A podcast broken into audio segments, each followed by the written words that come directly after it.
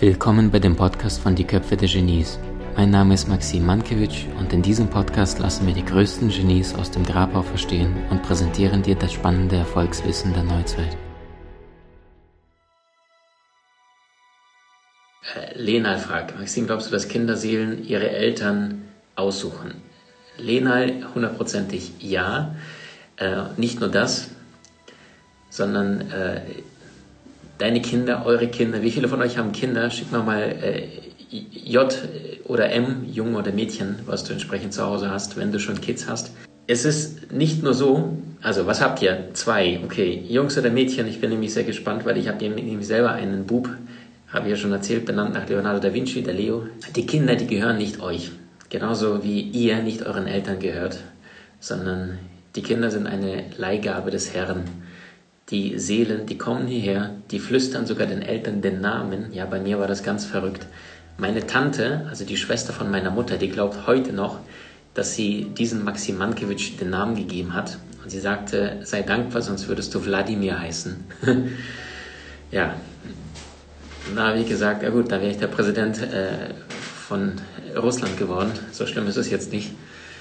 Ähm, aber jetzt mal davon weggesehen, ähm, meine Mutter hat die ganze Zeit keinen Namen gehabt und dann kam meine Tante und hat die ganze Zeit Namen vorgeschlagen und mal den und mal den. Und meine Mutter hat immer, immer gesagt, so, ah, nee, weiß ich nicht, ja, bin ich nicht sicher. Und dann kam meine Tante an und sagte irgendwann, Maxim, das ist es. Und meine Mutter, und das wissen beide nicht, ne? Meine Mutter sagte zu mir, deine Tante glaubt, sie hat dir den Namen gegeben. Aber die Wahrheit ist, äh, dass ich im Inneren schon dachte, oh, Maxim wäre schön. Und dann kam deine Tante und sagte dann irgendwann Maxim. Und dann habe ich gesagt, ja, das ist es. So, und beide denken, die haben mir den Namen gegeben, was totaler Blödsinn ist. Und die Wahrheit ist, die Seele, in deinem Fall deine Seele, hat sich vorher genau präzise überlegt, den Zeitpunkt und Ort, an dem du inkarnierst, Chile con Carne, ne, ins Fleisch gehen, auch Karneval.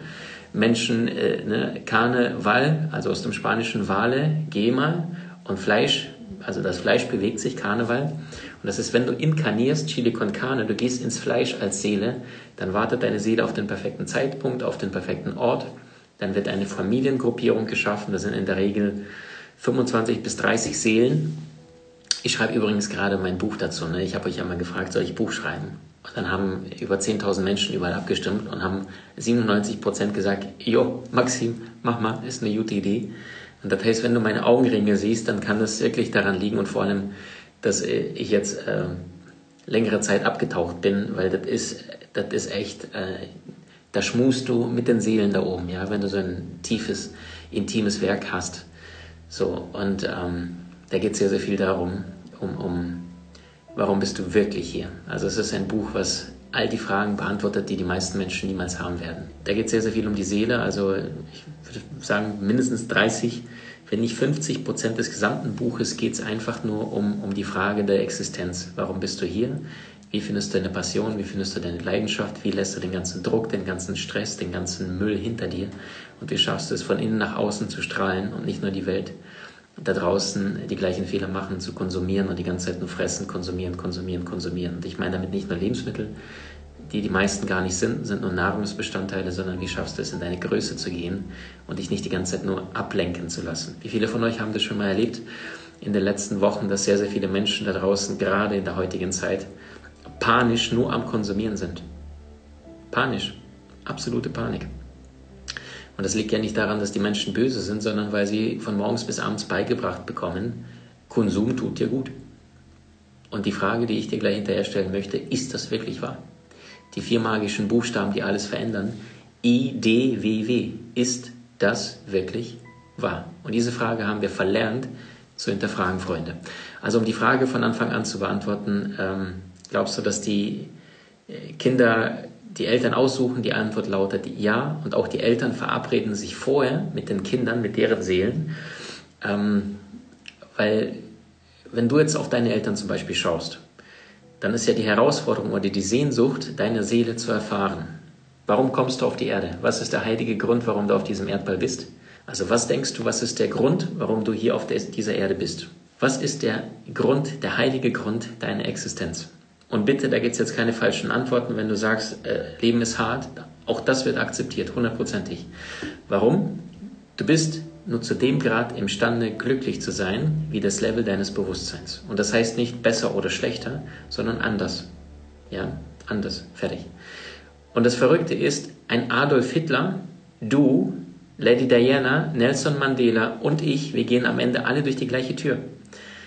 Und der trügerische Verstand, der trügerische Geist, der ist permanent am Bewerten, der sagt die ganze Zeit, furchtbar, wie kann dieser Mensch nur? Und dabei spielen die meisten Menschen einfach nur Rollen die ganze Zeit da draußen. Das ist vergleichbar, wie, wie Shakespeare sagte, die meisten Menschen sind äh, Schauspieler und gehen auf die Bühne hinauf und von der Bühne hinab.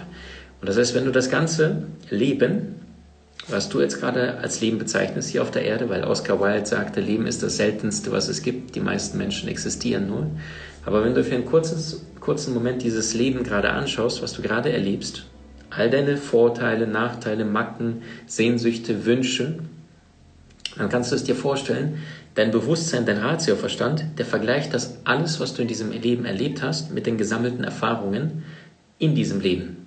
Dein Unterbewusstsein, das ist, ja, wie soll ich sagen, das, das ist ein gewaltiges Archiv.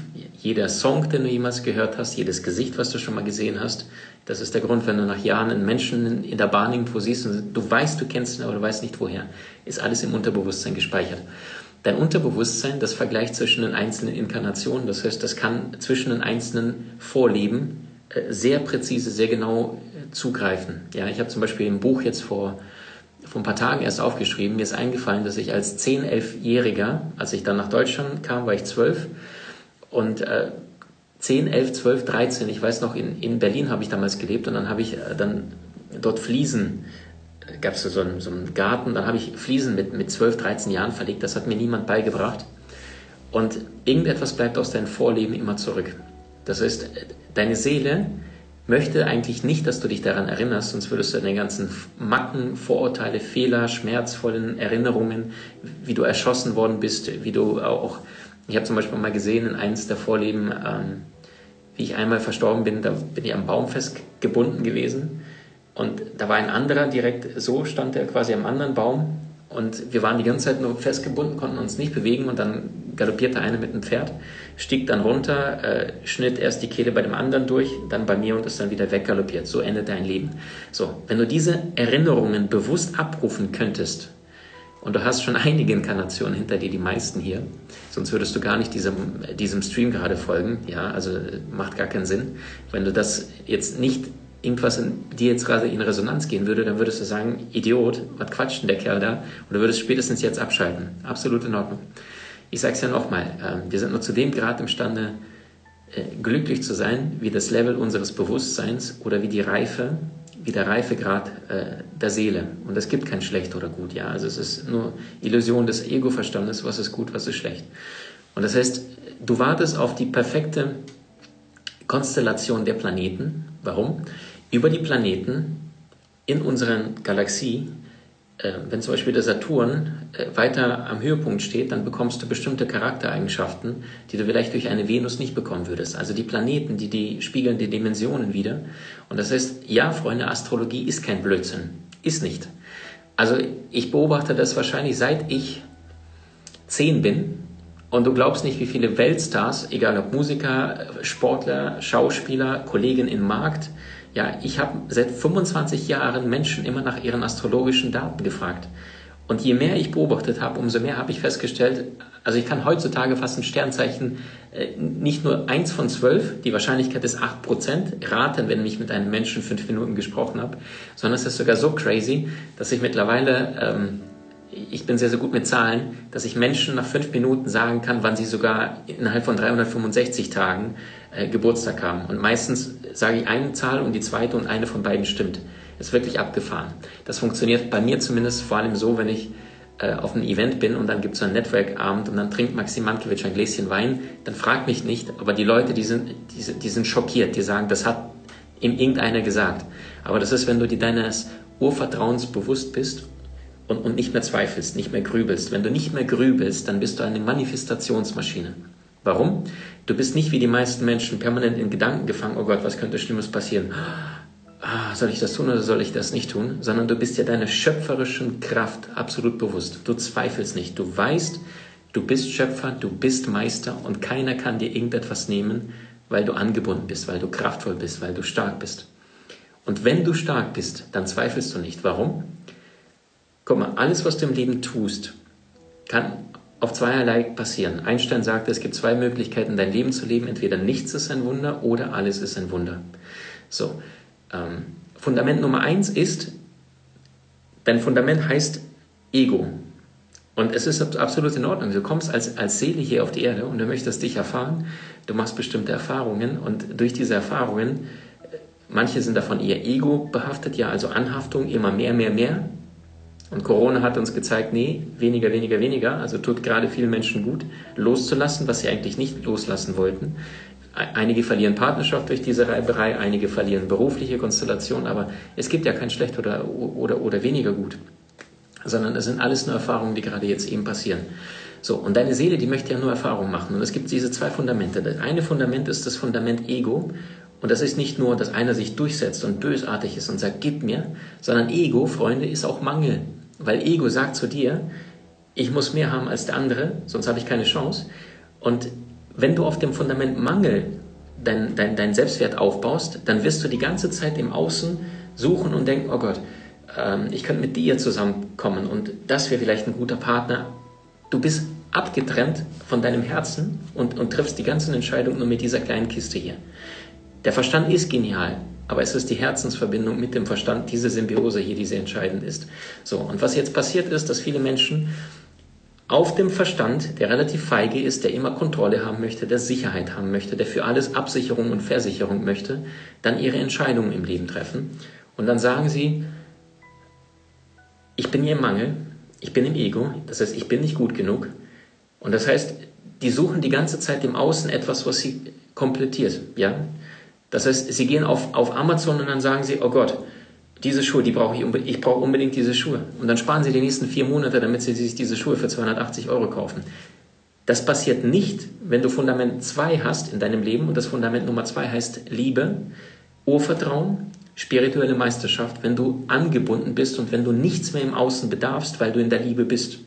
Wenn du in der Liebe bist, dann gibt es bestimmte Optionen im Außen, wie die gleichen Schuhe bei Amazon, wo du die siehst und denkst so, wow, die sind cool und du kannst sie dir auch holen, aber du weißt, es trägt nicht dazu bei, dass du dich vervollständigt fühlst.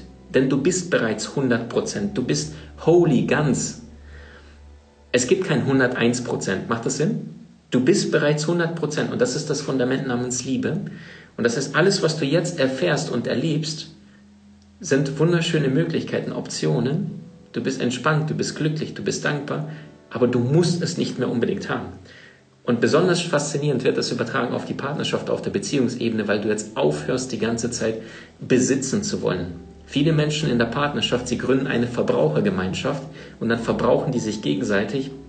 Du hast mir noch Bullshit. Funktioniert nicht. Geht nicht. Ja, wenn ihr wüsstet, was ich alles schon äh, in Partnerschaften äh, erkannt habe, wie blind ich eigentlich bin. Warum? Du bist immer in der Partnerschaft, immer mit dir selbst zusammen, ob du es möchtest oder nicht. Dein Partner, wenn du Glück hast, ist eine wunderbare Projektionsfläche, aber auch eine Erkenntnisfläche. Und wenn ihr smart seid in eurer Beziehung, das ist, was ich euch wünsche, dann das nächste Mal, wenn ein schmerzvoller Moment kommt, nicht du und ah und ah, sondern mal für einen kurzen Moment mal raus aus diesem Film und mal bewusst mal den Raum trennen und, und nach 10, 15 Minuten mal auseinandergehen, was da nicht kommuniziert worden ist, wird auch nach 30, 40 Minuten nicht kommuniziert. Meistens werden irgendwelche alten Suppen hochgekocht. Und danach, wenn ihr euch dann nach einer Stunde, manchmal erst am nächsten Tag wieder begegnet und nicht im Reptiliengehirn die ganze Zeit Schmerz, Schmerz, Schmerz, wenn der Puls über 90 Schläge ist, ist rationales Denken nicht möglich, dann willst du nur noch zurückschießen und dich verteidigen aus dem Ego heraus, weil dein kleines Kind schreit und sagt, das hat so weh getan. Am nächsten Tag kommt ihr zusammen und der erste Satz ist nicht, wie kannst du nur oder warum tust du mir das an? Nichts mit Du-Botschaft, sondern nur, möglicherweise war gestern oder vor einer Stunde mein Thema das Doppelpunkt. Und dann erzählst du, was hat das vielleicht mit deiner Kindheit zu tun? Wie hat dich vielleicht, also ich gebe euch ein Beispiel. Maxim Mankiewicz ist äh, als junger Kerl jemand gewesen, der permanent weggegeben worden ist. Vater abgehauen, Mutter, Schauspielerin, nicht besonders erfolgreich, dann haben sie mich in einen 24-Stunden-Kindergarten reingesteckt, äh, wo ich sehr häufig als Einziger nicht abgeholt worden bin. Ich bin mir dessen bewusst heute, und manchmal passieren Kleinigkeiten, wenn äh, meine Partnerin früher mal, wo wir irgendwas geplant haben und sie gesagt hat, hey, ich schaff's irgendwie nicht, was kommt bei Maxim hoch? Ja, das kleine Kind, was wieder mal weggegeben wird, was, was verletzt worden ist, was kein Schwein haben möchte und dann allein in diesen Doppelbettenzimmer mit 40 Kinder, die tagsüber da gespielt haben, nicht alle abgeholt werden und Maxim als einziger dort einpennt. Das sind genau diese, diese schmerzvollen Erinnerungen aus der Kindheit. Bei einem anderen ist es etwas ganz anderes. Ich bin mal gespannt. Ähm, ich stelle jetzt mal eine Frage und jeder, der das Gefühl hat, ja, das trifft genau auf mich oder auf meine Situation zu, schreibt mal einfach nur, also in den Kommentartext, ähm, ja, so ist es bei dir oder nicht. Pass auf. Trifft das auf dich zu, dass du das Gefühl hattest als Kind, dass deine Mama tendenziell sehr oft gestresst war und dein Papa war eigentlich lieb, aber so gut wie nie da? Wer ist da dabei? Oder schick mir mein Herzchen, wenn es auf dich zutrifft. Mama relativ oft gestresst, wirkte auf dich als Kind sehr oft gestresst und Papa war eigentlich fröhlich lieb, aber war eigentlich nie da, weil er viel gearbeitet hat oder emotional nicht wirklich zugänglich. Auf wen trifft das von euch zu? Und wisst ihr, Freunde, ich glaube tatsächlich, diese Frage holt mindestens 70, 80, vielleicht sogar 90 Prozent der Menschen in einem Seminarraum ab. Und die Frage ist doch nicht, warum sind meine Eltern so böse, sondern sie haben das Beste getan, was sie konnten. Du bist die Folge der 17 Generationen vor dir. Wusstest du das? Das heißt, du hast keine Ahnung, wer dein Ur-Ur-Ur-Ur-Ur-Uropa war, aber du hast vielleicht seine Augenbrauen oder seine Nase oder sein Kinn. Wusstest du das? Weil es einfach du das Produkt der anderen Generation, deiner gesamten Ahnenkette bist. Und viele Menschen, die jammern, die sagen, oh Gott, ich bin so schwer im Leben und es ist so hart und es macht alles so wenig Sinn und ich bin so genervt und gestresst. Freunde, hört doch auf mit dem Gejammer. Ah, du bist einer, einer von, weiß, ich glaube, das sind nicht Tausende, ich weiß nicht, ob Millionen, aber definitiv ein paar Tausend Spermien, die durchgekommen ist. Das heißt, egal wie beschissen das Leben ist, so schlecht kannst du gar nicht sein. Nummer eins. Nummer zwei, du, nur du, Du bist das Endprodukt von mindestens 17 Generationen vor dir. Mama und Papa, Opa, Oma, das sind nur zwei Generationen. Gehen wir mal noch 15 weitere zurück. Und das heißt, das Beste von denen, was sie geschaffen, gebacken, gekriegt haben, hast du vererbt bekommen. Wusstest du das? Ja, die DNA-Forschung sagt, dass circa 40, also die sagen circa 50 Prozent äh, von dem, was du im Leben aktuell hast, sind ähm, Vererbungen, genetisch bedingt. 40 Prozent kannst du selbst beeinflussen. Ja, also Menschen, die sagen, unsere ganze Ahnenkette, die war übergewichtig, deswegen musste ich es werden, nein, musstest du nicht. Musstest du nicht. 40 Prozent mindestens hast du in der Hand, wenn du die Prinzipien der Geheimlehre, des, des Manifestierens und deines eigenen Unterbewusstseins kennst. Du hast Menschen in deinem Umfeld, die dir besonders wichtig sind? So teile den Podcast mit ihnen und wenn du es möchtest, bewerte und abonniere diesen. Wenn du noch schneller deine Meisterschaft erlangen möchtest, so findest du über 20 außergewöhnliche Videokurse in unserer Genieakademie unter maximmankiewicz.com.